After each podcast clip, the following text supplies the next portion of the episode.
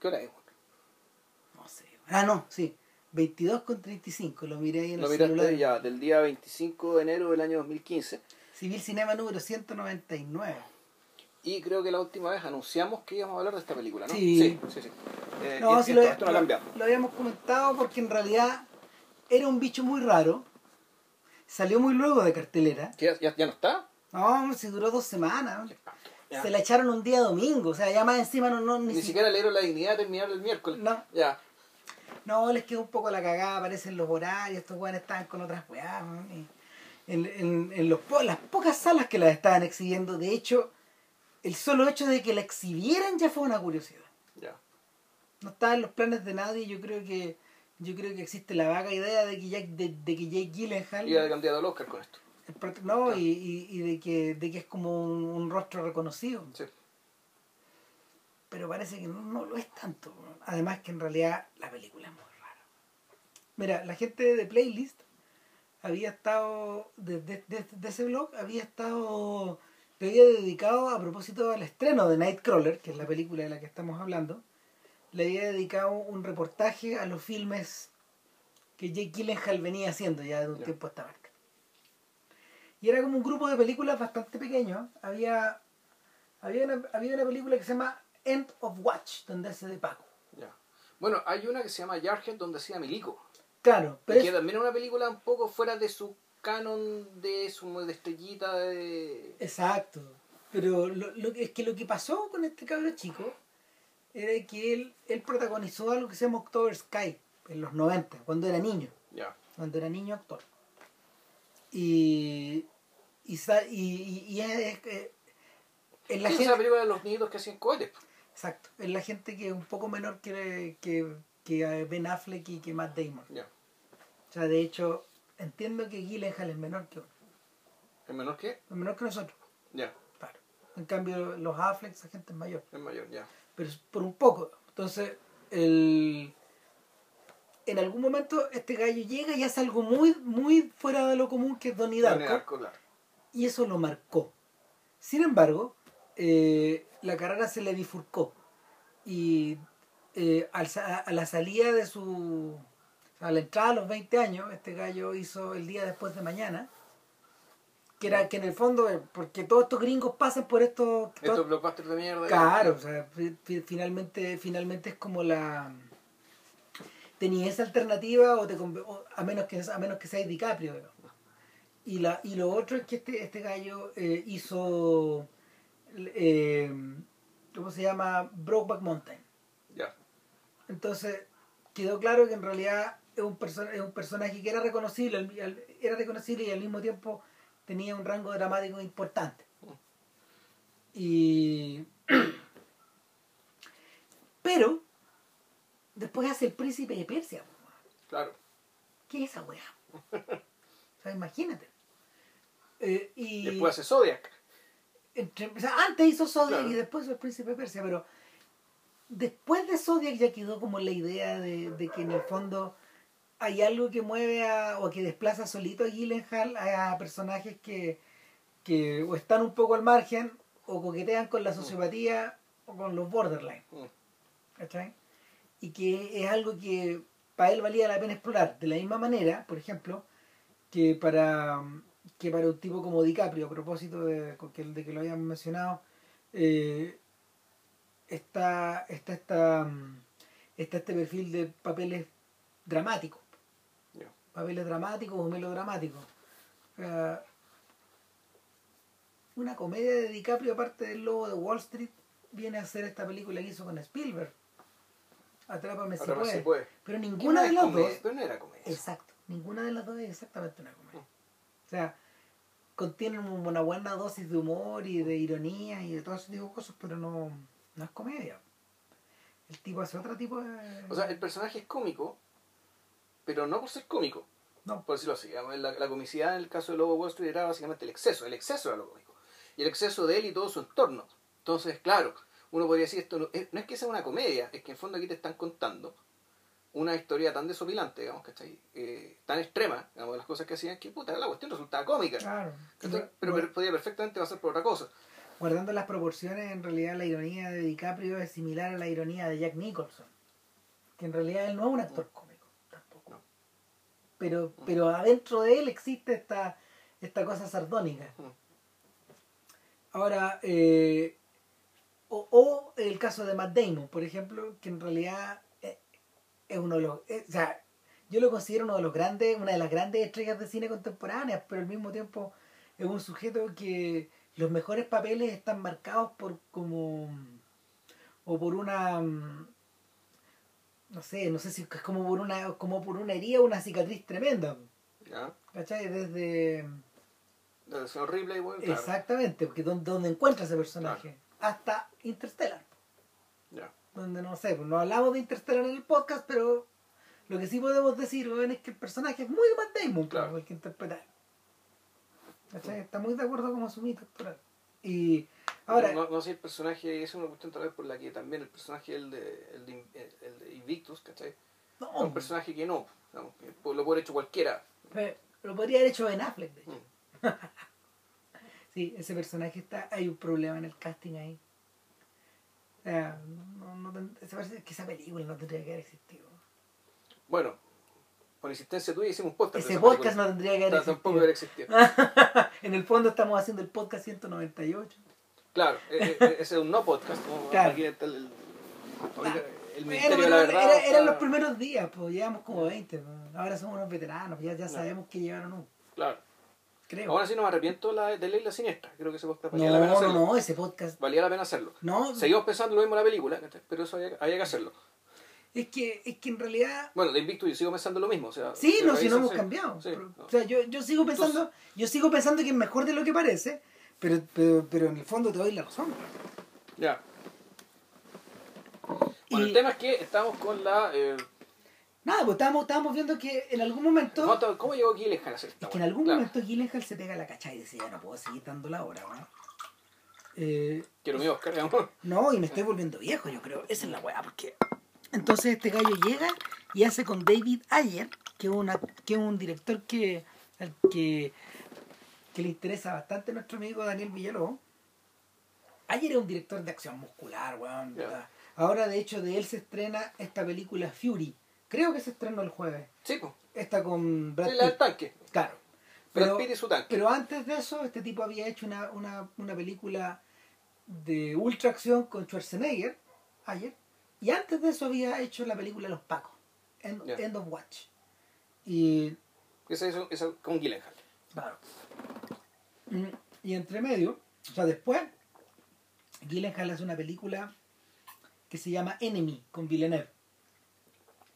Ya, película que no he visto que la tengo ahí guardada porque, Oh, porque vamos a hablar de Villeneuve. evidentemente vamos a hablar de Villeneuve. Vamos a hablar de incendios. Te digo desde ya. A menos que Claro. Oh, las otras son para como para sazonar la pasa a idea. sonar el asunto y qué sé yo. Claro, pero, pero lo interesante es que, al revés de lo que ocurre con otros cineastas que mantienen su condición de franco parlante.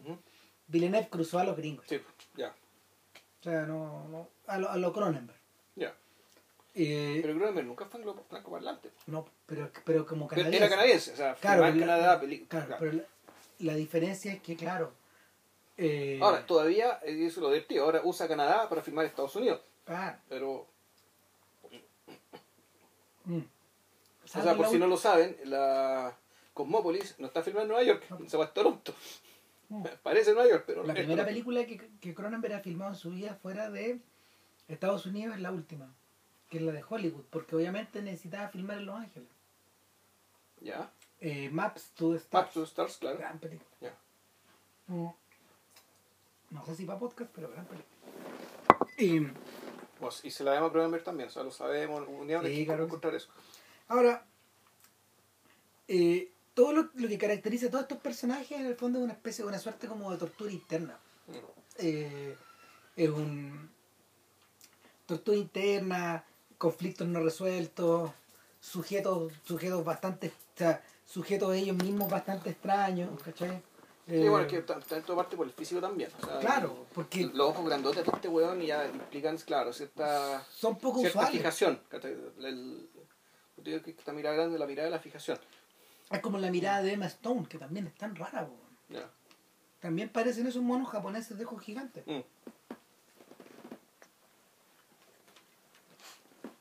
Entonces, en el caso de Nightcrawler, parece ya haber una idea bien concreta de que en el fondo, eh, si vamos a crear este suerte de personaje, empujemos, empujemos el carro completo.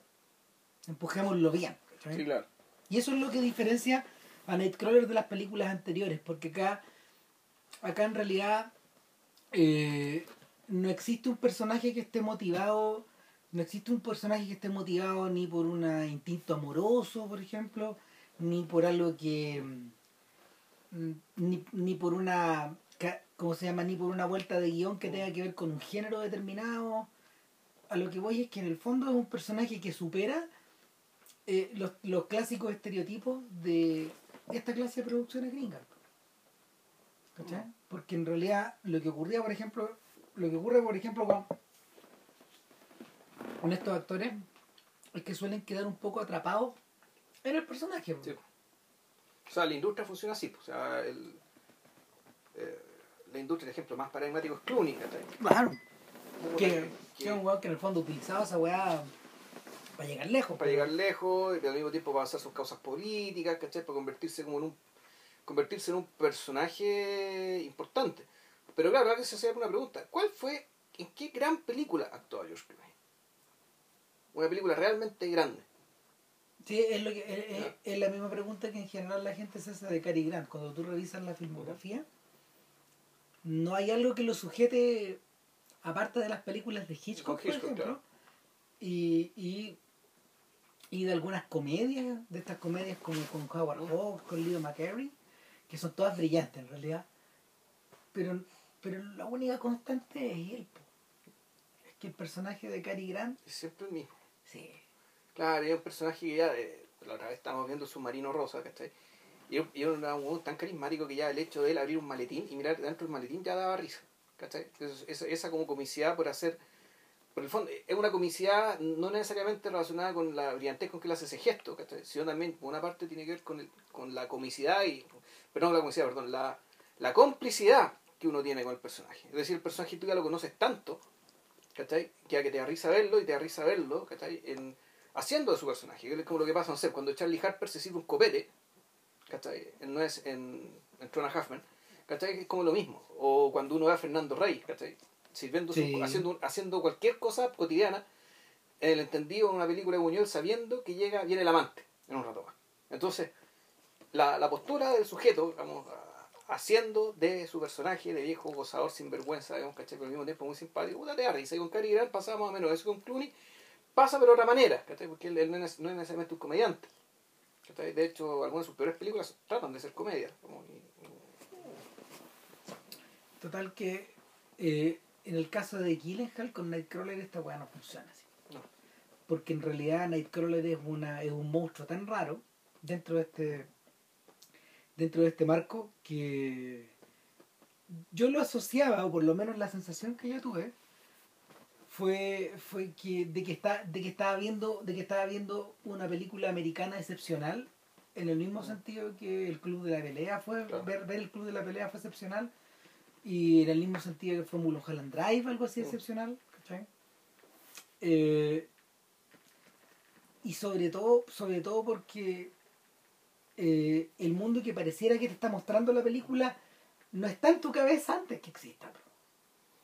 O sea, hay, hay sí. cosas que están pero no en esta combinación Pero si lo pensáis tú, claro, si, si, si le apagáis la luz a, a las crank, claro sí, ese es Los Ángeles.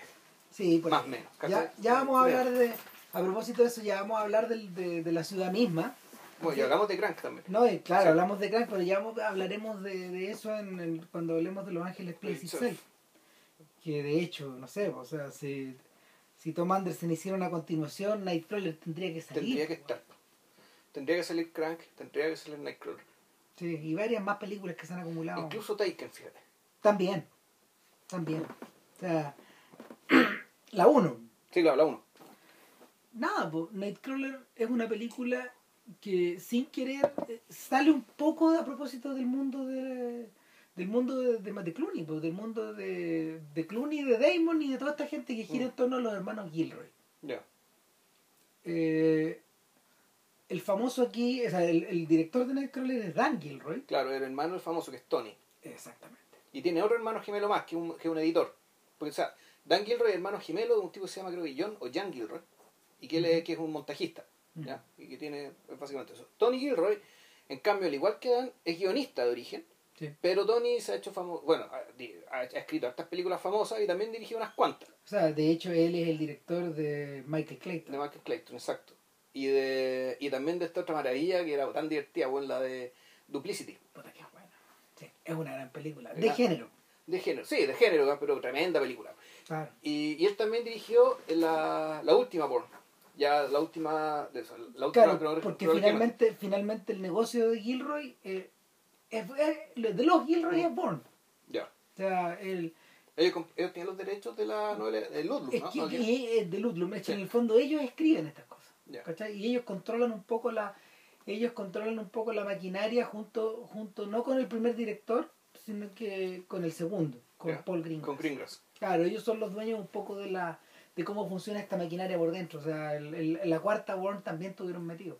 Ya. O sea, el fondo lo que. Oh, pues, por estar explicando, el fondo lo que ellos están haciendo es una saga Bond paralela, ¿no? Sí, Porque la van a alargar, pues hace un. eso sí es como lo negocio. mismo. Sí. Ya. Finalmente, finalmente, a lo mejor algún día vamos a hablar del tema, no sé, pero pero lo que O sea, pasa las es tres que primeras eran muy buenas. Las no y la cuarta también está bastante bien. no la he visto. Me la mostró, me la mostró Villalobos, de hecho. Ya. Pero el, el la, de hecho la cuarta película ocurre al mismo tiempo que la tercera. Ya. O sea, es paralela. eh, Es paralela, ya. porque, porque Bourne está entrando en Nueva York cuando a este otro lo están atacando. Ya. ¿cachai? Y los cruzan en algún momento. De hecho, ahí comparten imágenes. Ya. Que en la cuarta comparte imágenes de la tercera. Ya. Para que te, para que te dé la, te el- exacta sensación de que, la- de, que, de, que, de que hay cosas que están produciéndose en la misma, a la, a la vez. Y nada, pues, estos hermanos, este, este hermano Gilroy, eh, estos hermanos Gilroy produjeron esta película. Claro. Pero la produjeron por un precio ridículo, como de 8 millones de dólares. Ya. Eh, Porque buena película de acción es nada, po. Es que no se puede hacer una película Claro. así, o sea, O sea, la subsidiaron ellos, entonces. prácticamente, claro, prácticamente esta gente se metió a hacer esta película un poco en la nada, un poco en el vacío y con la, con la idea, la idea de haber sido muy poderosa finalmente. Ya. Ahora, parte de esta inspiración yo creo que viene de algunas películas setenteras, ¿cachai? Eh, o sea, si uno, si uno quiere... ¿La inspiración de Bourne o no, de inspiración de Nightcrawler. Si uno quiere desmenuzar a Nightcrawler, uno tendría que pensar rápidamente en películas nocturnas, en filmes como en filmes como Taxi Driver, por ejemplo. Sí, claramente. Claro. No, claramente. Hay, hay algo también de Drive, un poquitito, pero pero Drive es una fantasía romántica, Ya. es otro. Eh, hay algo también de William Friedkin. Hay, hay cosas hay cosas que parecieran tomadas, no sé, de, de, de estas películas nocturnas de Paul Schrader. Pero lo que tenemos acá esencialmente es la historia de un solitario y de un sociópata. Mm. Eh, el argumento de Nightcrawler, por si ustedes no lo han visto todavía, eh, es, muy, es muy simple. Eh, muy, muy, muy tarde en la noche, ya pasado la medianoche, eh, hay un- la, la primera toma de la película es la, es la de una es la de una es la de un vehículo detenido cerca de una barda. Sí. y hay hay un tipo que está cortando la barda. No sabemos para qué si es para entrar o para salir o para robarse la barda. Finalmente el gallo se está robando la barda pero llega un guardia y el guardia lo interpela y el tipo como que tiene un intercambio de palabras y le mira su reloj y el reloj es una cosa que le llama la atención a él.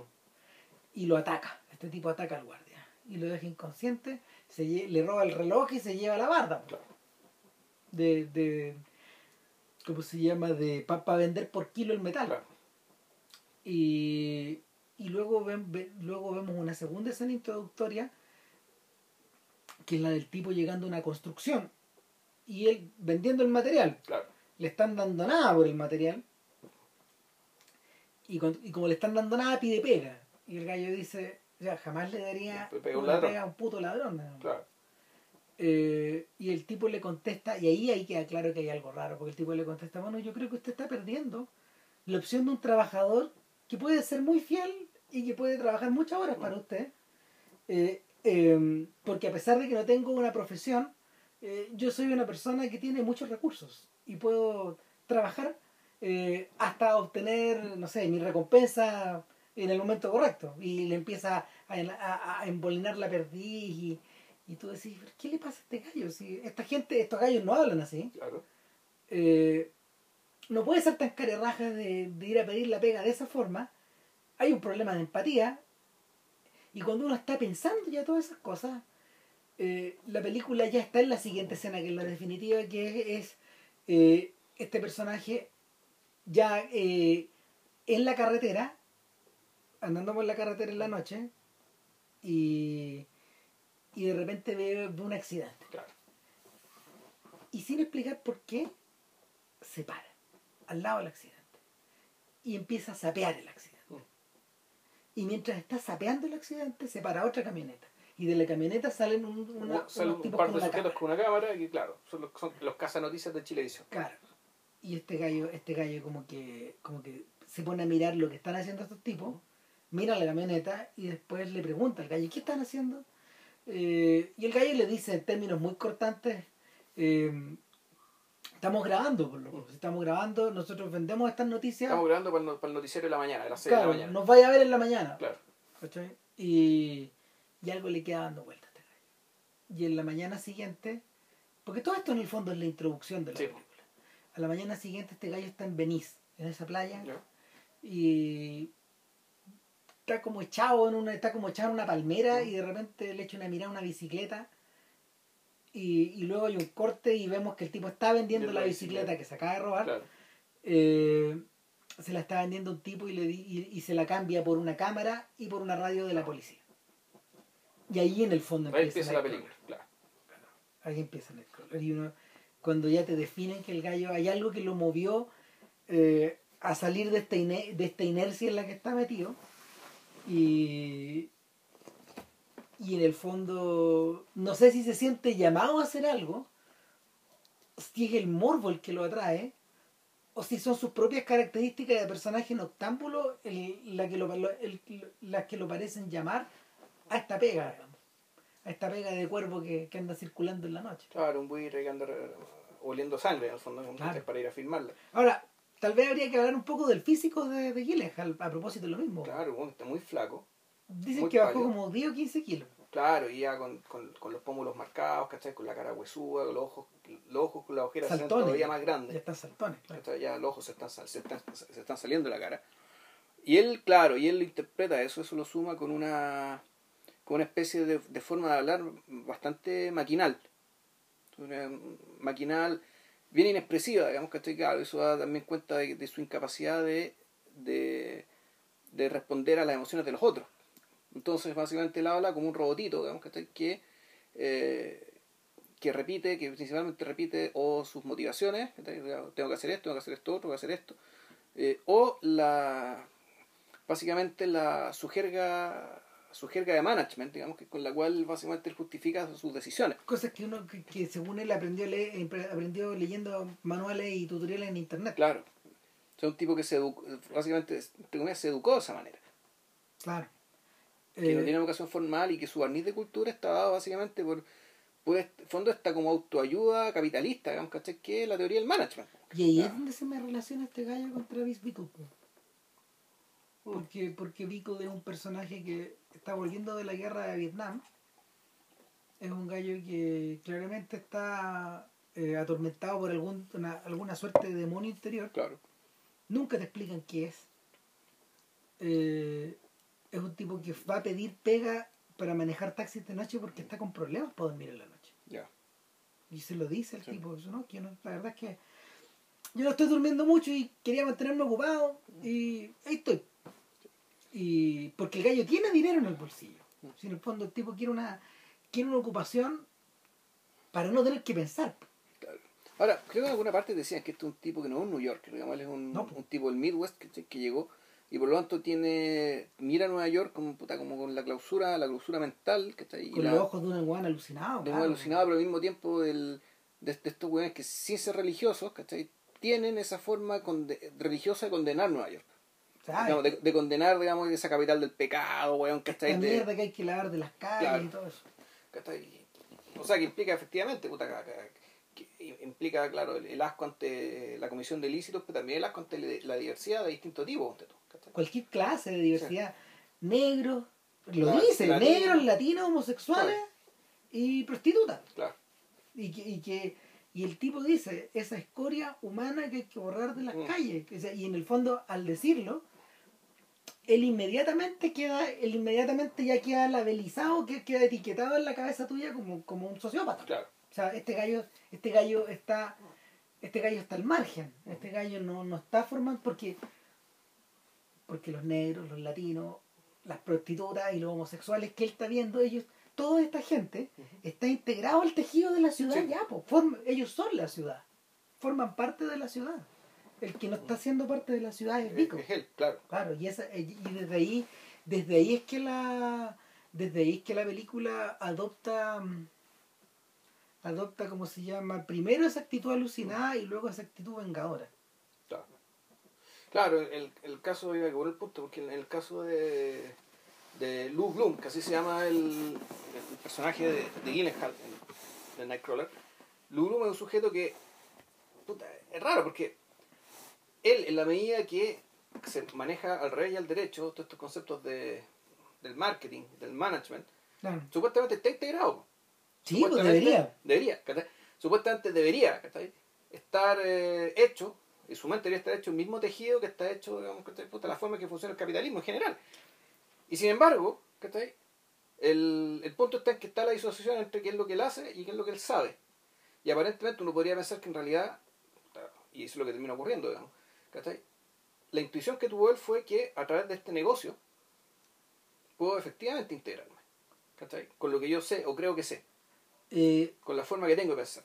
de hecho, el es pertinente, es pertinente, ¿cómo se llama?, hacer la conexión con el club de la pelea, porque porque el narrador de la película, que es el que no tiene nombre ahí, o sea, tiene- obviamente, En Norton. Eh, Esa es la voz de Norton. ¿cómo, cómo que se llama el personaje? Eh, Uh, eh, Iba a decir Kaiser Sose, weón, pero es de una película que, ajena. No. ah, ¿cómo se llama el personaje? Sí, claro. Bueno. sí, sí, eh. Pero el personaje Pipo. Eh, Ustedes, ustedes saben quién es. Eh, ahí, pasa lo, ahí pasa un poco la inversa.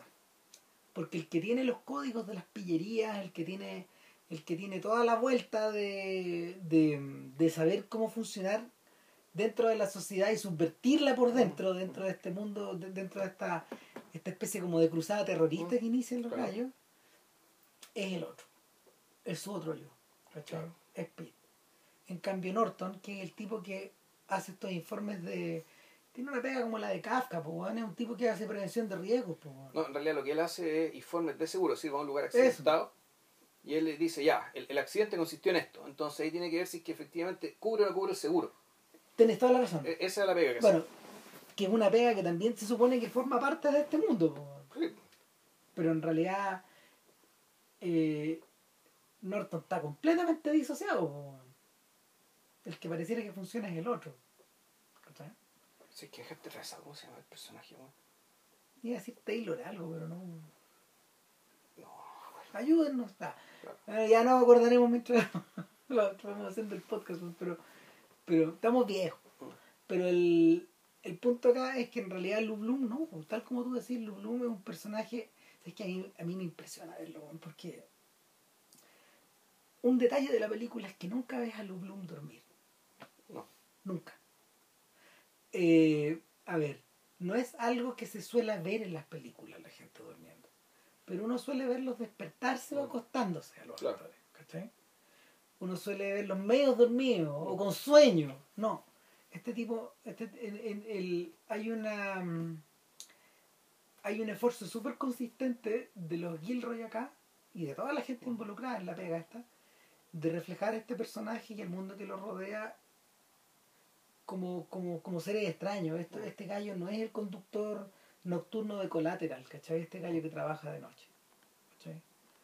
Eh, el- la pieza en la que vive Lou Bloom eh, es una pieza nondescript. No tiene ninguna, no tiene ninguna característica que la, individual. del- que la claro, individualice. un póster de alguien. Claro, nada, nada. No. No hay nada. Eh, hay una planta, ponte tú. Nada más. Y la vista hacia la calle. Y una Pero, tremenda tele. y una tremenda tele, claro. Y, y te queda la sensación de que en el fondo o es como una cueva, o es como un refugio, o es como una estación de stand-by donde él está hasta que vuelve a encenderse Claro. y vuelve a salir en la noche. ¿cachai? Y, y, de- y, y la película asume solita eh, y nos transmite solita esta idea de que en realidad este gallo sí vive en el margen. Pero en la medida de que empieza a hacer esta pega, se da cuenta de que esta otra gente que pareciera vivir en el margen en realidad también está metida en el negocio Claro. y este negocio es tan salvaje como cualquier otro Claro. negocio. ¿Cachai? Y ahí, ahí, ahí empiezan a jugar otros factores, ahí empiezan a aparecer otros actores también. ¿Cachai? Los competidores. Aparecen los competidores y aparecen los, Paxton. los clientes. Claro, aparece Bill Paxton que, que, que es una verdadera rata. weón. Este es- es uno de los buenos más rápidos del negocio, más agresivo, más violento, al mismo Claro. tiempo lo echan, lo echan cagando. Más ¿no? inescrupuloso que el weón que te filma cualquier weón. Pero hay una, hay una diferencia que, que, que Bloom tiene con estos otros tipos. Que Bloom está dispuesto a, a ir los últimos 100 metros más allá. ¿Cachai? Entonces, en su primera salida, él filma de cerca. Se da vuelta. Filma ahí, filma el fiambre, weón, Sangrando mismo. sangrando, muriendo. Filmó la muerte un Claro. gallo, un tipo que lo balean como a la salida de un, de un- Para robarle un auto. claro, de- como de un local o de un, donde él estaba, no sé, y estaba cerrando el local o algo así. Y, y el tipo va a vender, va a vender el material y encuentra, encuentra, ¿cómo se llama? a su match, ahí, a, su, a, a su a su pareja, a su Sancho, weón, a, puta, a su socio perfecto, weón, que, A su cliente. claro, a su cliente, que en el fondo es, es René Russo. Claro, ella es, la, ella es la editora nocturna, Leo. Ella es la editora nocturna del, eh, De un de- canal picante de Los Ángeles, es un Claro. canal importante. del noticiario del noticiario que sale en la mañana. Claro. Esta gente trabaja toda la noche, va recibiendo va recibiendo material, lo van amoldando, lo van, Claro. lo van escribiendo y después se lo van retroalimentando a los tipos que en la mañana están leyendo con las muelas en la oreja, Claro. ¿no? los, los locutores de noticias. Entonces, ella ve algo ahí también. Reconoce que reconoce lo especial o lo porno o lo desquiciado de lo- del video de Bloom. Y como que lo insta a seguir. No, claro, y ella al mismo tiempo, le, el- y esto es una escena creo bien importante de la película porque ella le dice las características del negocio en el que se está metiendo. Diciendo, mira, tenéis que imaginar que el noticiario es una mujer blanca gritando en las calles con las ropas desgarradas. Ese es el negocio nuestro. El negocio nuestro es eh, vender histeria. O, o, dicho de otra manera, o vender histeria o, o, o tal vez reflejar, ¿cachai?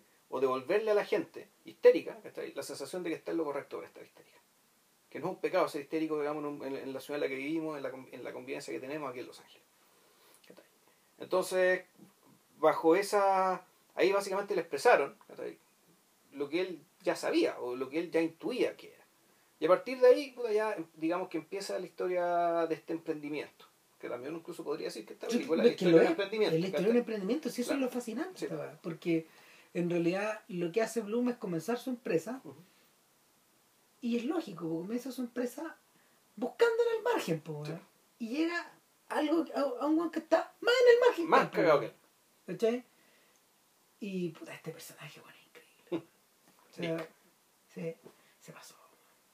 Lo interpreta, Riz Ahmed se llama claro, que es uno de los actores de The Road to Guantánamo. que es un actor británico de origen pakistaní, pakistaníes, ¿no? Claro, Sí, debe ser pakistaní.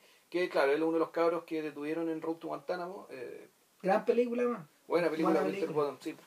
Y, pero aquí hace de latino, po. Claro, ¿no? Rick es un personaje que es como latino, tiene algo, tiene algo de sangre negra también, y, y, un- y sobre todo, sobre todo está esta sensación de, de esta sensación de que Rick es la calle. O sea, se sientan como en una especie de, de dinner, weón, a, a entrevistarlo con una taza de café al frente, weón, y, y Lu Bloom actúa como si estuviera en su oficina. Sí, como si estuviera en una oficina, ¿cachai? Y como, o sea, a- aplicando lo que supuestamente Sus aprendió técnicas, sus técnicas de management. en los ¿cachai? tutoriales, po, Claro. y, y este, este cabro en realidad eh, te queda súper claro de, de que en el fondo viene a buscar la pega que sea, Claro, como sea, y ojalá que le paguen hoy día. Porque, Para pagar el arriendo, para pagar la noche en el hostal, bueno, lo que sea. porque queda claro, de hecho, que. O sea, queda claro dos weas, weón. Una, que, que no, tiene, no tiene dirección, había Mm. estado viendo en un garage. Eh, y, y, y, y el, y Bloom le dice, ah, you trick, don't you? O sea, te prostituyes, ¿cierto? Se le pregunta frontalmente. Mm. Sí. Y el tipo como que se enreda entero, porque, porque da a entender que sí, po, Sí, weón. po. si, si ya si hay, eh, estamos en estas condiciones donde el weón tiene que subirse a los autos nomás, ya, po, weón. O sea, y... y claro, este es el que... Tú eres Claro. exactamente el tipo que necesito, dice él.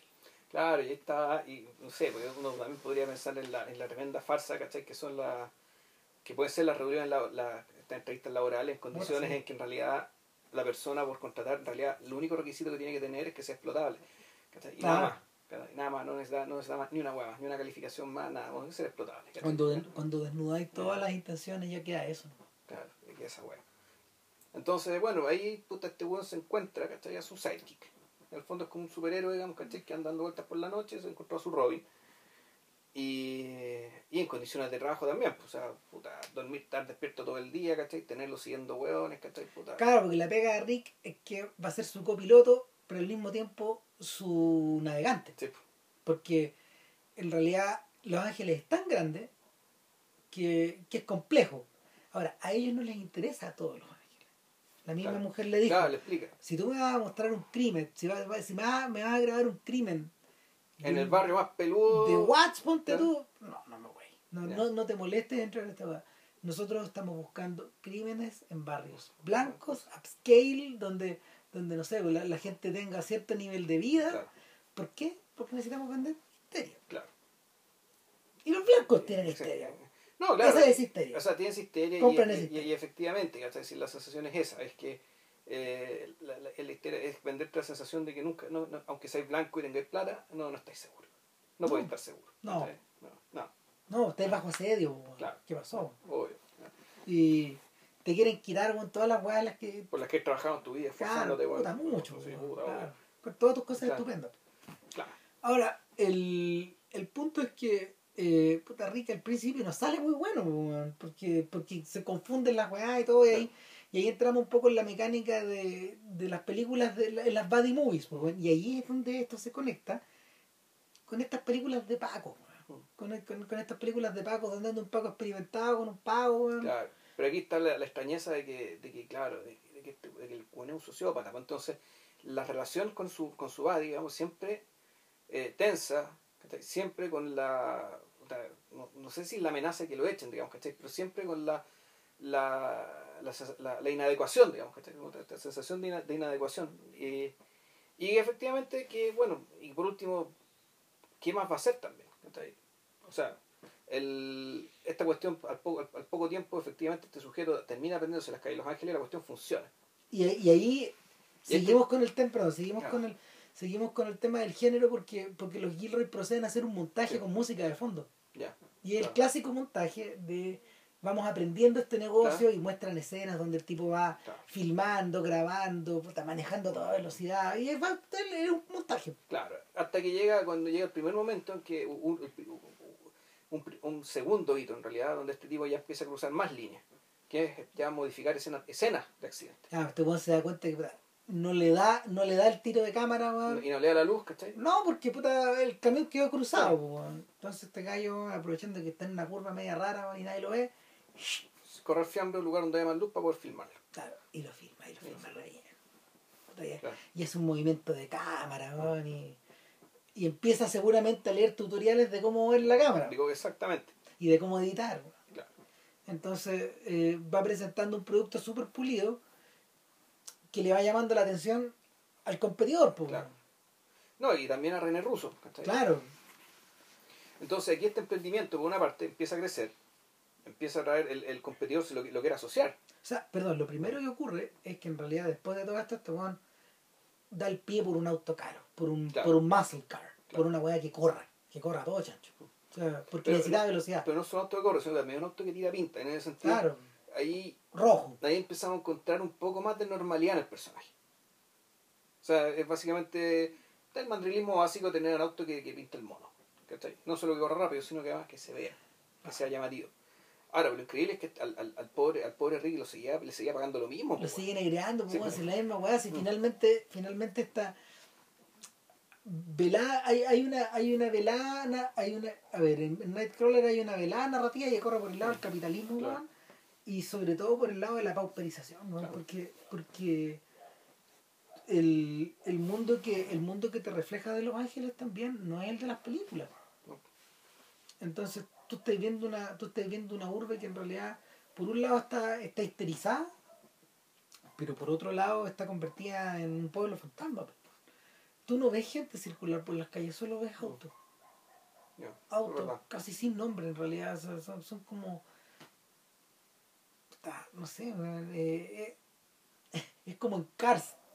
En Cars no hay no hay conductores, pues. Sí. Ahora hay que ver también que como el tipo, el lugar donde se movía, y donde pasaban las cosas, claro, él no se iba a meter a la media o a huérfanos, ¿cachai? No. que no quedan las cagas, ¿cachai? ahí las cagas quedan, en, las cagas donde que les interesaban a él, puta, los suburbios ricos, ¿cachai? donde la gente anda en auto. Exacto. ¿cachai?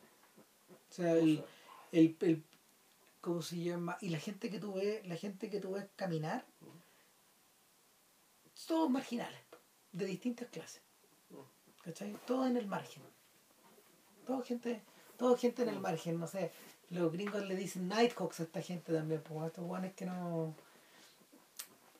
¿Cómo se llama? Aves nocturnas, pues, pájaros nocturnos que andan circulando en la noche, po, igual que ellos. Y el. Nada, pues llega el momento en que recibe una oferta y le dice, ¿sabes qué? Asociémonos, po, tú tenés buenos, tú tenés videos, tú tenés buenos videos, yo tengo todos los. Tengo todos los contactos, tengo dos o tres camionetas, podemos llegar a todas partes, ¿cachai? O sea, tenemos todo para, para, Para romperla. para romperla, para venderle toda la información a todos los canales, güey. Claro, nos podemos, podemos- Mm. This is the next step. Esta weá es el siguiente paso en la evolución de este negocio. Júntate conmigo. Hagamos un merger.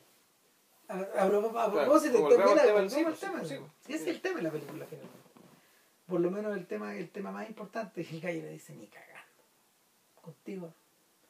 Eh, Es que en realidad con quien fuera no. no, po.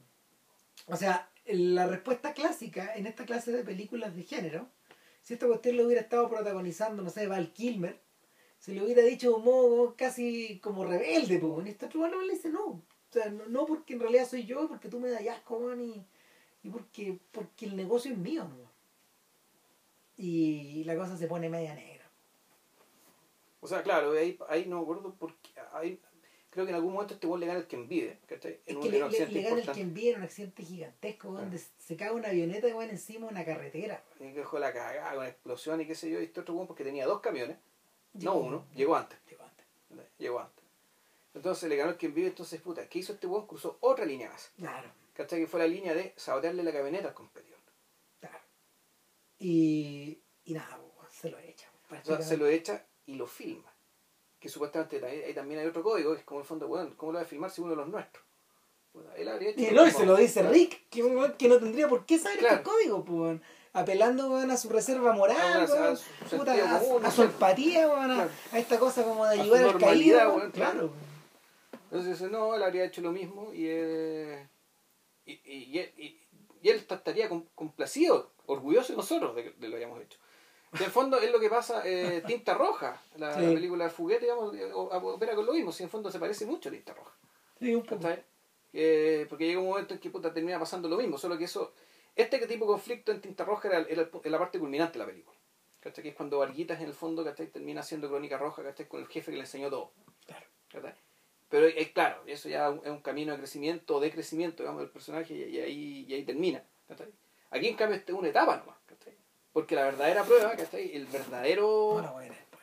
La a venir después. O sea- Cuando el tipo básicamente da, sigue dando otros pasos en, a la larga, en que el- son pa- eh, todos los pasos que da, porque e- esa es la estructura profunda de la película, es esa. Son cada, cada vez que rompiendo un código profesional, o rompe Un un, supuesto código- del sentido común, O un código interpersonal, como parece, por Claro. ejemplo, rápidamente cuando agarra confianza con René Russo, el tipo, el tipo le dice, puta, me gustaría tener algo más contigo. ¿Podemos ir a comer? Y como que la mina lo mira y le dice, mira, ¿sabéis qué? Por regla yo no como con nadie. Ya, igual rompe el regla y después están comiendo. Y ahí el weón le desliza una amenaza velada, weón, de que, ¿sabéis qué? Si tú no andáis conmigo, weón, no hay más video.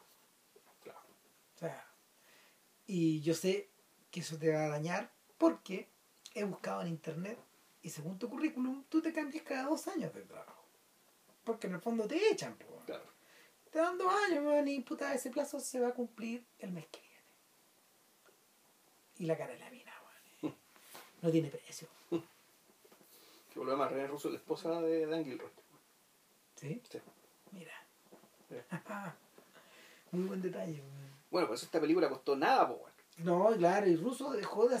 Russo ya casi no hace películas. Ya. Sí, ella tenía un, tiene un rol muy marginal en, como la esposa de Odín en, en Thor. Ya. Bueno, Una cosa muy marginal, ¿no? Ya. Tan marginal como la pega de Anthony Hopkins, unos cuantos días robando y chao.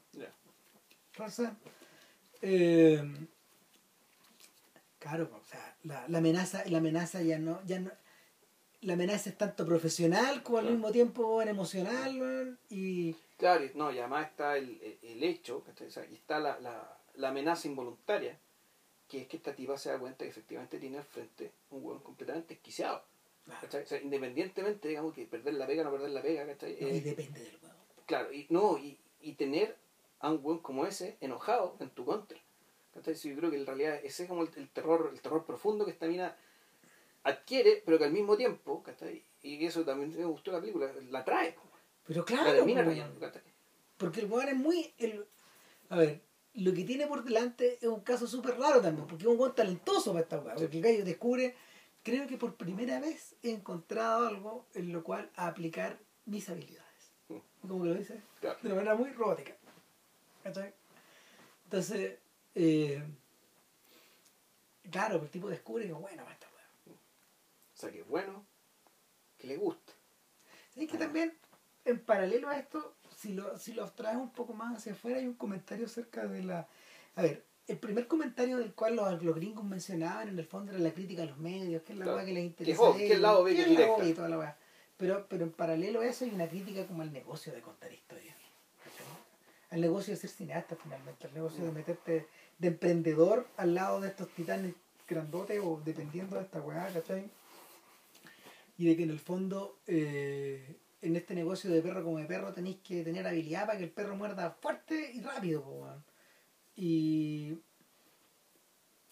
y yo creo que lo que le fascinó a los Gilroy también fue esta idea como de, de plantear esto en el mundo también, de plantear esto obviamente en Los Ángeles, pero también plantearlo en el, en el, en el escalón más bajo de la Del, cadena del entretenimiento, claro. del entretenimiento audiovisual. Abajo, abajo.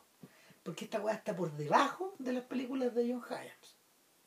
¿Te acordáis de Soldado Universal 4? Como este weón que es hijo de Peter Hyams que, que con, con, con películas con Villalobos. sí, casi. que en el fondo, que en el fondo eh, son películas que ya no, no se estrenan en los cines, que están filmadas en HD, pero que se van directo a video o se van directo a streaming ya y, y finalmente forman parte como de una especie de submundo por debajo de las películas de Statham po, weón. que ya están en la parte de abajo de la cadena po. Bueno, esas películas de James eran tan, tan bien hechas, o sea, igual eran No, películas claro. dentro de buen estándar de producción, pero, películas- pero para estos weones para estos weones es como el pozo o sea el pozo de No, hay buenas más, hay más bajo que eso. no o sea, si sin duda que hay weón más bajo por, por ejemplo, yo me acuerdo en, el cine, en, un en, no en el cine, perdón, en un bus, vi una película de, de, de, de peleas, ¿cachai? Que se llama Los Guerreros del lado oeste de Los Ángeles. No, sé qué buena era, ¿cachai? Una película de karate, weón, de patas, weón. Y esa weón era mala. O sea, era, era esa era basura. Y tú decís, weón, ¿quién ve esto? no pues si ¿Dónde la, o la weá que sigue produciendo Corman puta. Ya. ¿Cachai? Que el viejo no se cansa. si el viejo, el viejo eh, su sistema de producción weón, incluye eh, permanentemente darle pie a cabros jóvenes que se van metiendo desde las escuelas de cine a, hacer películas y este tipo le dice, ¿sabéis qué? Esta weá funciona de esta manera, yo filmé de esta parte, vámonos, weón, y yo pago esto. Y la película, la película sale como sale, pero sale. ¿Cachai? Y ahí tenéis weá. Entonces, eh, es un poco eso, po, y, es por eso yo creo que también este comentario es velado a ese mundo. ¿cachai? Y, y obviamente está todo eh, ficcionado, pero lo que hay, lo que hay de por medio es, es- la exposición de em, es la exposición, ¿cómo se llama? de de la pericia que podéis tener, pero al mismo tiempo de que esta weá es un acto medio pornográfico y de que, de que en realidad este es un mundo este es un mundo es como el faro west finalmente. ¿Cachai? O sea, no, no hay no hay límites morales para esta weá. Sí, pues lo otro también es que, y no sé si eso tendrá que ver o no con el con, con lo del cine, pero sí, un comentario respecto a los medios es que, es que tampoco existe quienes ven esto. Tu Mm. público no existe. ¿no? Lo único que existe es una señal que emite nomás. ¿cachai? Y el, por lo tanto, y la, y la, la respuesta que tiene todo lo que muestras en el público, que el fondo debería ser lo más importante, no es un factor, no es un factor. Es el rating, ¿no? Es un rating, pero claro, eso es un número, ¿cachai? Claro, pero queda ahí, ¿cachai? queda como número. Nunca quedamos hacen cargo, digamos, ¿cachai? de en qué medida esto genera comunidad, porque genera comunidad. La- los medios de comunicación generan comunidad. Ahora, una comunidad, una comunidad súper enferma y tal, tal, tal, lo que era, pero eso no... ¿Y sabéis qué pasa? El... Esta cuestión apela también a, una, a, otro, a otro supuesto que es muy común en las películas de género de crimen. Y es que en el fondo, eh, en este mundo de policías y ladrones, o en este mundo de investigadores y malhechores, sobre en torno al cual estos filmes giran, no que involucran a la comunidad real. La comunidad real es daño colateral en estos, para estos efectos. Es la gente que queda tirado, que, que queda tirada a, a la, afuera del local, o la gente a la que le destruyen los autos, o la que o, o estos inocentes que están parados mientras mientras se arma la balacera, ¿cachai? La película también juega, Nightcrawler juega con eso también más Sí. adelante, pero pero la, la sensación de que la sensación de que este mundo de, que- de que este mundo en, en torno al cual estos gallos giran está aislado es súper grande. De hecho, eso, eso es la eso es la mm, es la materia prima que alimenta los tres primeros filmes de Tarantino. La sensación de que no hay nada por fuera de ese mundo, de ese mundo ultra ficcionado. Donde no, no, no existe, no existe la realidad fuera de eso. Todos tienen un estereotipo, todos responden a alguna weá. cambio, lo interesante Michael Mann es que ahí sí está. Sí, po. Incluso en la película de género, digamos, que en, la, en Collateral, de una u otra medida lo que pasaba y, y la historia y o sea, toda la trama, digamos, lo que pasaba, esta secuencia de asesinatos que había, tenía un componente social, Mm. tenía un elemento de impacto social, y ni hablar de, bueno, de, de, de Insider, ¿cachai? de una Mm. película que en realidad se trata de eso, ¿cachai? Sí. Se trata de, se trata del impacto en la comunidad, digamos, que de un hecho noticioso. Claro, de cómo impacta a nivel humano al tipo que confiesa, pero al mismo tiempo de, de la tensión que se genera en las otras gentes. O sea, de hecho, la lucha que tiene Pachino ahí, todo el rato Él es el es público. por humanizar esto. Eh, no, y él es el representante del público. O sea, él actúa como el ciudadano interesado, que, en nombre de aquel ciudadano interesado que sabe que tiene que, que, tiene que ver esto. A ser lo que los gringos llaman el ombudsman. Mm. Eso es. Más o menos. Sí. Entonces, el, que es el mediador, finalmente. Pero, nada, pues lo que ocurre acá es que Nightcrawler se va poniendo más y más extraña, más y más rara y más alucinada y más, más desquiciada y al mismo tiempo eh, más violenta. Sí. Sea, llega un momento en que este gallo, en, el punto culminante de la película, este gallo ya demuestra ser tan asertivo, intuitivo y rápido. eh, esta sociedad, Rick y él, que llegan antes que los pagos ya. Va- empiezan a llegar antes que los pagos. Llegan antes que los pacos. eh, y claro, y aquí, puta, no, no, no sé si conté al final, digamos, ¿cachai? Pero sí se encuentran con el sueño, ¿cachai? De, de los medios de comunicación que dan estas noticias de mierda. Es decir, es una masacre dentro de una casa muy cuica. Puta, el- esta weá es su Citizen, su Citizen Kane, weón. Sí, debe ser que al mismo tiempo, claro, y el, el grial, pues bueno, encontraron el grial. Encontraron Pero weón llega, escucha unos balazos, se esconde, ve a una gente salir, unos Claro. tipos con unas metralletas salir, se van en una van, de- no, en una, en una, en un. SUV de la, de la, de la casa roba. pues. de la casa, de la casa que, que, asaltaron, no se ve exactamente qué, qué se llevaron. Y el tipo entra y empieza a filmar una metralleta, una mujer muerta en el living, luego la escalera ensangrentada, llegan hasta arriba, hasta la pieza de un cabro chico, filman o muestra que hay ahí, morbo. Y, y luego el tipo en- ingresa a una habitación, hay una- otra persona hay muerta. otra persona muerta, luego, y luego eh, va, se hace como una especie como de kitchenette o alguna cosa así, donde hay un tercer tipo ensangrentado ya. Claro. Y, y, y va saliendo ya y Rick ya lo fue a buscar porque ya están, Ya están llegando los pacos, se escucha la sirena lejos. Que Claro, los pacos ya se vienen. Entonces, Este lo reta, weón. Dice, pero weón, si me hubierais sido realmente un buen emprendedor, hubieras entrado conmigo a la casa, po. Me hubierais ayudado, po. Y le dice, va diciendo todo eso mientras van corriendo, weón, a subirse al auto. Puta. Que yo pienso en Batch Cassie dándoles lecciones de management a Sundance Kid, po. Es como eso. Y nada, llegan con la weá, o sea, y, la- la- y cuando llegan al canal ya la situación está- se, se pone tensa y se pone hirviente, weón, porque en el fondo, en el fondo, esto para la mina es un orgasmo. Claro.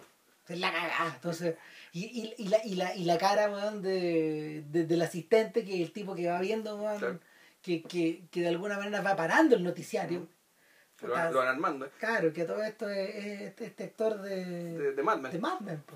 ¿cómo se llama? Ted Shaw se llama el personaje, no me acuerdo cómo se llama el, el actor. No, yo tampoco. Pero, pero es un actor de televisión finalmente que está en esta película y, y nada, su cara bueno, es de horror profundo.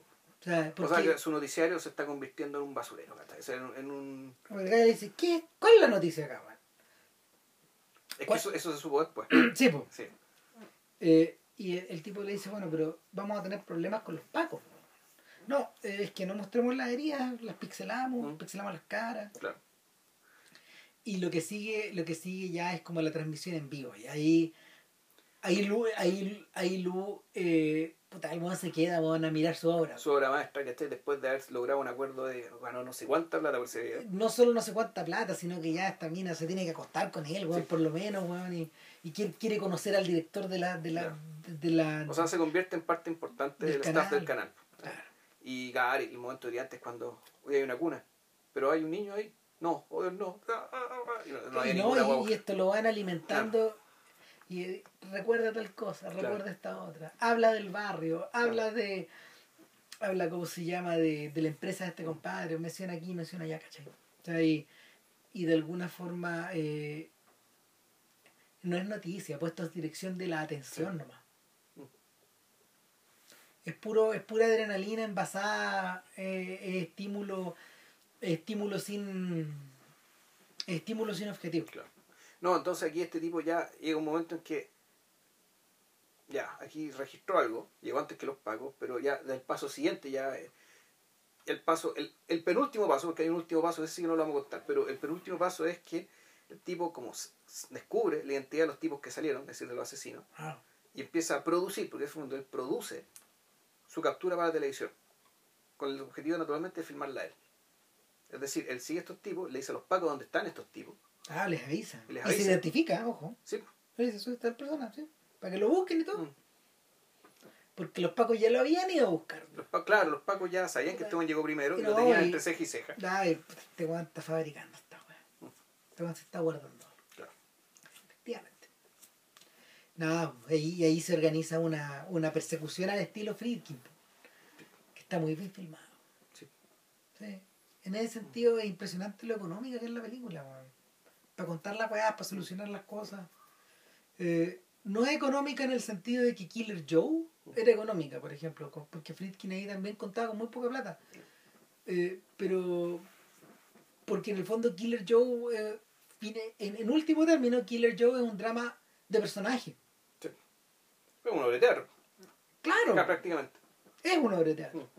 Entonces, eh, esto no, pues esto finalmente es, una, es, un, es un aparato cinemático que se va desplazando. Es una, esta es una especie como de ojo también que se va moviendo por la ciudad. Que, que esté el ojo desorbitado este weón. Lo que se olvidaba y su cámara, Claro, en rigor. claro, entonces no sé, pues, weón. Eh, no van tirándose balazos, pero van apuntando con la cámara a los weones. Claro. Finalmente son igual de letales. po. Pero letales para quién, bueno, ya. eh, No, es, mira, yo ya, ya al final yo no contaría como ya no, ni cagando. el último paso que este weón. Pero sí, la. eh, como historia de emprendimiento, ¿sí? y, y aquí también está el tema de la. ¿Cómo se llama esto? De la. No sé si la ambigüedad moral, pero el lugar en que uno lo pone como espectador, digamos, que uno tú decís ya, tú como espectador, querés que el weón zafe porque lo había acompañado tanto, durante tanto rato, o tú esperáis que, que este weón lo, puta, lo aplaste, algo, ¿cachai? Colocaste el rigor de la ley, que lo aplaste una bala loca, weón, de los delincuentes, ¿cachai? Que muere en su propia trampa, ¿cachai? Que ojalá aparezca un tipo igual de inescrupuloso que él que le empiece a cortar la, que le, le quiera cortar la cabeza, como, como, el, como en la película esta brillante de Costa Gabras, que es el de Couperé, la guillotina.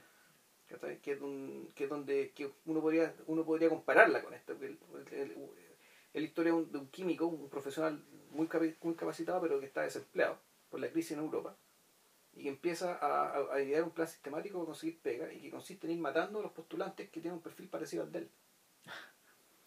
¿Cachai? Y en algún momento el tipo logra quedarse con la pega, pero inmediatamente ves una, una mina sospechosa que lo empieza a mirar raro. Es decir, ¿te vuelvo a poner? No. Lo entendí inmediatamente que ella tiene la misma mirada que tenía él respecto a los otros buenos que mató antes. Eso quiere decir que, claro, cumpliste esto, llegaste, cumpliste tu objetivo, ¿cachai? Pero así como llegaste, otro querer llegar al lugar que estás tú. Es obvio, ¿cachai? Esa es la regla de este juego. Entonces tú decís, puta, ojalá a este weón le, le pase lo mismo. ¿cachai? O de repente no, tú puedes decir, ¿sabes qué puta? El, es que la, la, la, ¿sabes que la acotación es interesante porque al ver Nightcrawler lo primero que uno, o sea, no es lo primero, no, yo creo que como en un segundo o un tercer lugar, sobre todo cuando la vuelves a ver, te, te provoca la sensación de que de que lo que está eh, facilitando todo el, el, todas las andadurías de, de, de Lu, en este caso, eh, es la crisis. Es el escenario de una crisis profunda, de crisis económica, de crisis moral, puta, de bancarrota profesional o de bancarrota mediática. Claro, la bancarrota mediática no podría ser degradación intelectual profunda del, del, del, del, mainstream. Claro. Y es ahí donde se dispara para dos lados la weá, porque finalmente obviamente tiene ese contacto con la QPG. Porque, porque el, en, en, eso, en estos escenarios de crisis donde, donde personajes como estos vuelven a aparecer. Claro, pero al mismo tiempo el pero y aquí claro está la diferencia también de que en la QPG bueno hay un personaje que está que está calificado capacitado que tiene que básicamente la, la falta de cupos lo tiene sin pega aquí lo que vemos en realidad es un personaje que no tiene educación ninguna y que sobre la base de de, de falta de escrúpulos ¿cachai? y de ciertas de jerga, él y de los otros claro y ciertas jergas y ciertas herramientas que te da el management listo está ahí llegaste ¿cachai? lo hiciste mm. Y el final de la película también es súper descorazonador porque vamos a contar, no cómo llegamos al final, pero el final, digamos, el epílogo, no, este, este sujeto que tiene una, tiene una, flota, ya tiene una especie, una mini flota de, de reporteros, ¿cachai? Que van a estar haciendo lo mismo que él. Varios rigs. Varios, va, varios rigs, ¿cachai? Y los rigs es la mirada media bobalicona, ¿cachai? De estos cabros. Que a diferencia de Rick, ¿cachai? Que Rick está básicamente movido por la desesperación, estos cabros, puta, eh, están, lo miran como si fuera una especie de gurú. Es decir, que a, su dimensión como, como chacal de los medios, como un súper inescrupuloso y toda la vaina, su jerga de management lo terminó convirtiendo en una especie de gurú de la autoayuda, ¿cachai? Porque esa es la mirada, ¿cachai? Como de gente que dice, ah, este es mi maestro, o sea, este, es un, este, un, este un tipo, digamos, ¿cachai? Que tiene resueltas cosas importantes de la vida. Y, y, claro, y, y así termina la película que partió con un weón robando, ¿cachai? Eh, Puta, monrero. Claro, un monrero, Un bueno que roba alambres, ¿cachai? Con los que roban los alambres, digamos, en los lados del metro, ¿cachai? O el metro tren, ese, weón. Sí. Eh, eh, en ese sentido es distinto, por ejemplo, a Taxi Driver. Pero conduce en un lugar similar. ¿Qué le pasa? Si se acuerdan lo que le ocurre a, a Vico, eh, es que este momento de alto paroxismo donde en el fondo decide limpiar el mundo, o sea, pasar, pasar la ofensiva y echárselo a todos, eh, remata eh, en su... A ver, remata en el salvataje de la cabra chica que estaba amenazada, que es Jodie Foster, pero por otro lado eh, remata en... O sea, de aquí para adelante la weá se, se pone media rara, porque ni Schrader, ni Scorsese, ni De Niro nunca han aclarado si ellos creen que esto es real o no. Pero lo que sigue es lo que hay. Que, que Bickle agarra una gran notoriedad mediática, él mismo se convierte en noticia por haber salvado a esta cabra chica y no explican cómo el tipo se salvó ni cómo los pacos lo exculparon pero sí le llega una carta de los padres de la niña a Vico. donde le agradecen que la niña volvió, que, que Debbie, el, person- eh, el personaje de, de The Searchers, vuelve a casa, ¿cachai? Y, y esta notoriedad lo pone de nuevo en competición ahí a... Un día se sube Civil Shepherd, Ya. la mina que él había tratado de enganchar en, Claro, y que vuelve a ver una película porno porque Claro. no cachaba nada. Y, y él, él conversa en términos súper normales con ella y todo, pero pero en un intercambio de imágenes hacia el final como que da la sensación de que este weón o todavía está muy loco o en realidad fue una pesadilla o el tipo sigue con la misma pega o O no, bueno, la, la, la interpretación que da Chiche que es de que el tipo efectivamente se suicidaba. claro O sea, cuando el tipo termina de matar a todo el mundo y hace un gesto con su, con su mano ensangrentada en su cabeza como si se fuera a disparar, él en rigor ya se está suicidando porque en rigor mató, eh, él destruyó el objeto de su odio. Que era él Que era, era él, era, no, era todo lo demás, digamos, pero una vez que mató todo lo demás, ¿cachai? se mata él él no, eh, eso es lo que lo definía. Por lo tanto, una vez que destruye todo eso, él ya no tiene, ya no tiene razón de ser. no Entonces, claro, un posible cierre, digamos que el tipo efectivamente murió y todo lo que viene después es fantasía es fantasía, es, es como el... el- el- esta fantasía romántica que está como sincopada con la música de Bernard Herrmann porque es súper seductora, nocturna, bonita es como, claro, es como el, sueño de opio, digamos, ¿cachai? Del tipo que se está muriendo en la Sinfonía Fantástica, ¿cachai? Un, claro un, un delirio, un tipo de un, de agonizante. en, en, en ese sentido de que toda esa parte delirante, por ejemplo, se puede parecer a Drive, a esta película de, de Winding Refn, ¿cachai? Nicolás Winding Refn. De, de, de- Que- de Ryan Gosling. Claro, que es una película atractiva, weón, pero yo creo que esa weá falla en esa en, en el en el que esa idea romantizada de este personaje que parece un caballero andante, weón, finalmente es un poco nada. Ya. ¿Tú la has visto, no? No. Ta- No es mala película, pero, pero yo creo que, yo creo que se pisa el palito dentro de su propia, dentro del propio edulcoramiento de este, de este sujeto que de por sí es atractivo, porque es, es Gosling, es un weón que tiene pinta de estrella, Ya. ¿cachai? Entonces, utilizan a, utilizan esa, mm, utiliza todo ese marco para desplazarlo a estos filmes como de género de los 80, filmado con la con este como tono de luz medio neón de los 80. Entonces te, te queda esa sensación de ser de que, de que esto es como una fantasía un poquito expresionista. Que, que no es una proyección masculina de, de esta clase de de esta clase de personaje. Ya. ¿cachai? Pero eh, no, pues en este caso no, pues todo el rato pues, Blue Dobbs es un bicho. pues. Blue Bloom, perdón. Blue Bloom. Blue Bloom es un bicho. pues.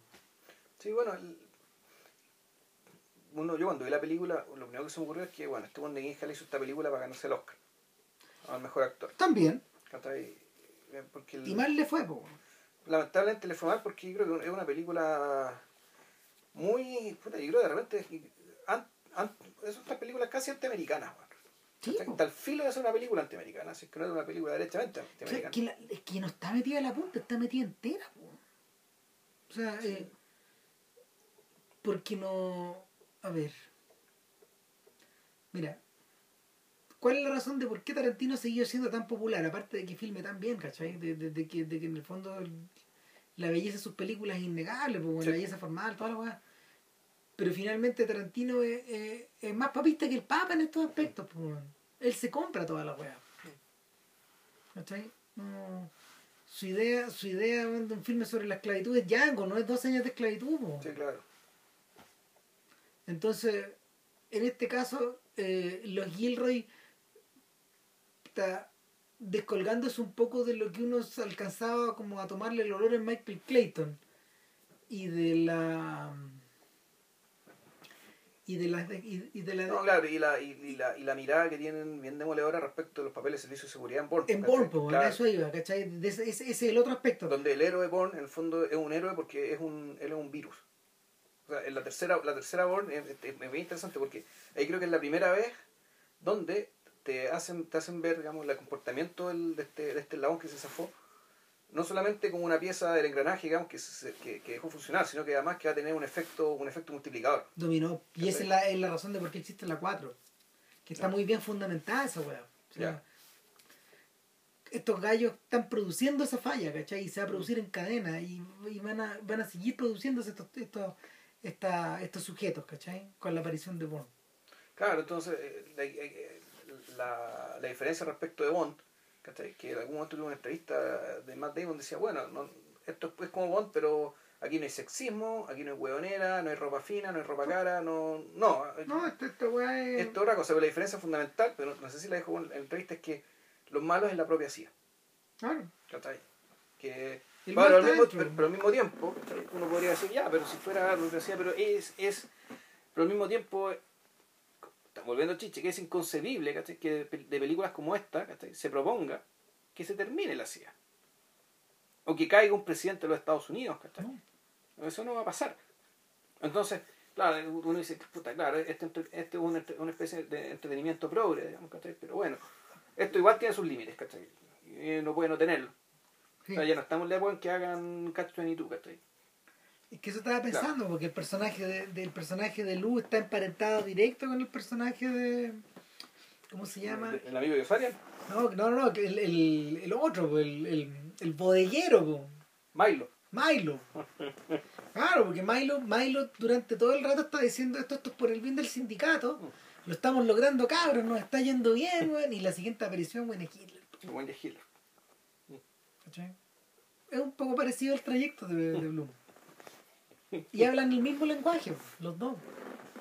Sí, a, a todos sus superiores y a los compañeros les hablan weón, en términos weón, de que puta, necesitamos weón, eh, activar esta zona para vender esto otro, estamos acachados con esto, tenemos no sé cuántas reservas de esto otro.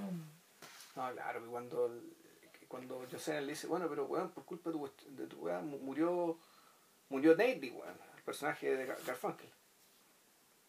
Eh, sí, bueno, una pena, le mandaremos plata a la familia. No la necesitan, los papás son millonarios. Ah, entonces van a entender. La, la- puta, también la lógica de que eh, el dinero de una moral propia. Sí. En el, como esto es al fondo, como, como estamos hablando del fondo del Water en Nightcrawler, todo eso no se alcanza a ver, pero para allá va. Mm. Y, y eso es lo que le hace particularmente una película incendiaria. po. Y ya, ahora, dentro de la carrera del Oscar este año, que es lo que hablábamos antes de poner play acá. Nightcrawler sí hacía sentido, porque está Birdman ahí. Está Birdman ahí y está Boyhood ahí.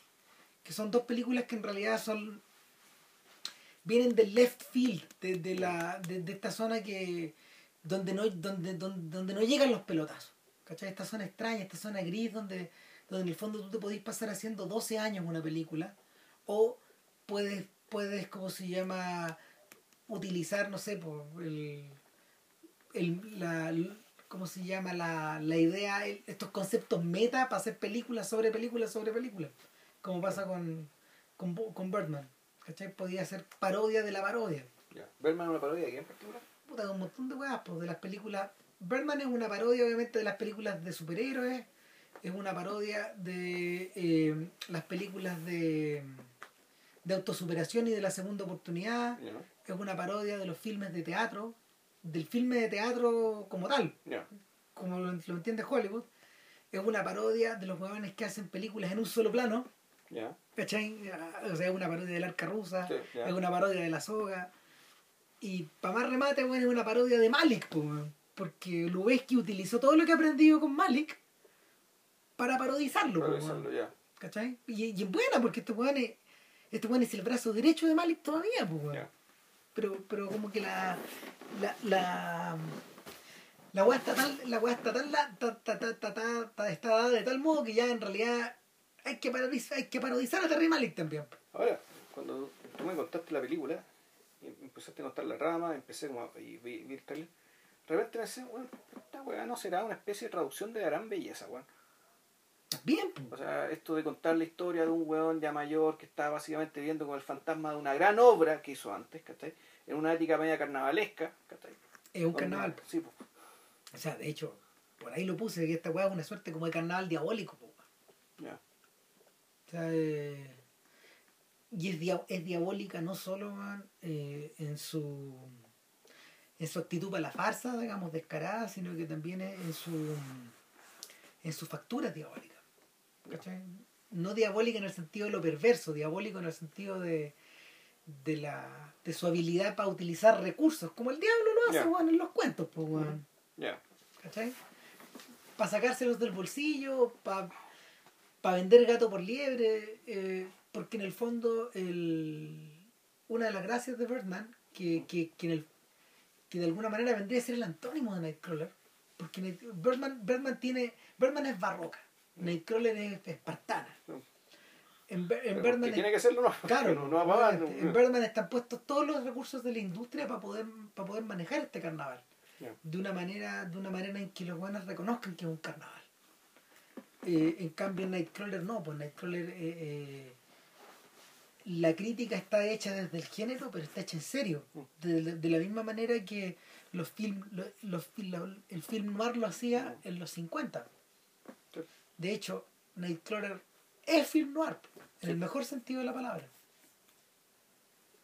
Y nada, pues. Bueno, pero ¿qué decís tú? Que, claro, que, el- que la carrera para el Oscar, Nightcrawler tenía sentido, pero Pero ¿Qué claro, pasó? pero eh, estaba producida por una compañía tan chica que no había plata para campaña. Y eso cagó todo. Eso finalmente cagó todo porque aparece American Sniper y, y, y Bradley Cooper, man, que, que en realidad no es que hayan sido hechas para el Oscar, pero son ese tipo de películas que, que no pueden ser hechas de otra forma. po. Son oscarizables, ¿no? ya. y ocupó ese lugar. Y salió cagando, salió cagando Gyllenhaal. Eventualmente llegará y tendrá su Oscar y todo, yo creo, pero pero pero Nightcrawler, Nightcrawler en ese sentido es harto más de lo que parece, es mejor que para los Oscar. Sí, sí, claro. Finalmente eso, eso es lo que pasa. Sí. ah. Nada, weón. Eh, el siguiente podcast El número 200, supuestamente vamos con Los Ángeles Play Itself, de Tom de Anderson. Tom Anderson. Gran película. Eh, sí. Así que bueno, si pasa algo entre medio, es porque pasó algo entre medio, pero en principio va a ser eso. Que estén muy bien. y Nos cu- vemos. Y cuídense. chao. Chao.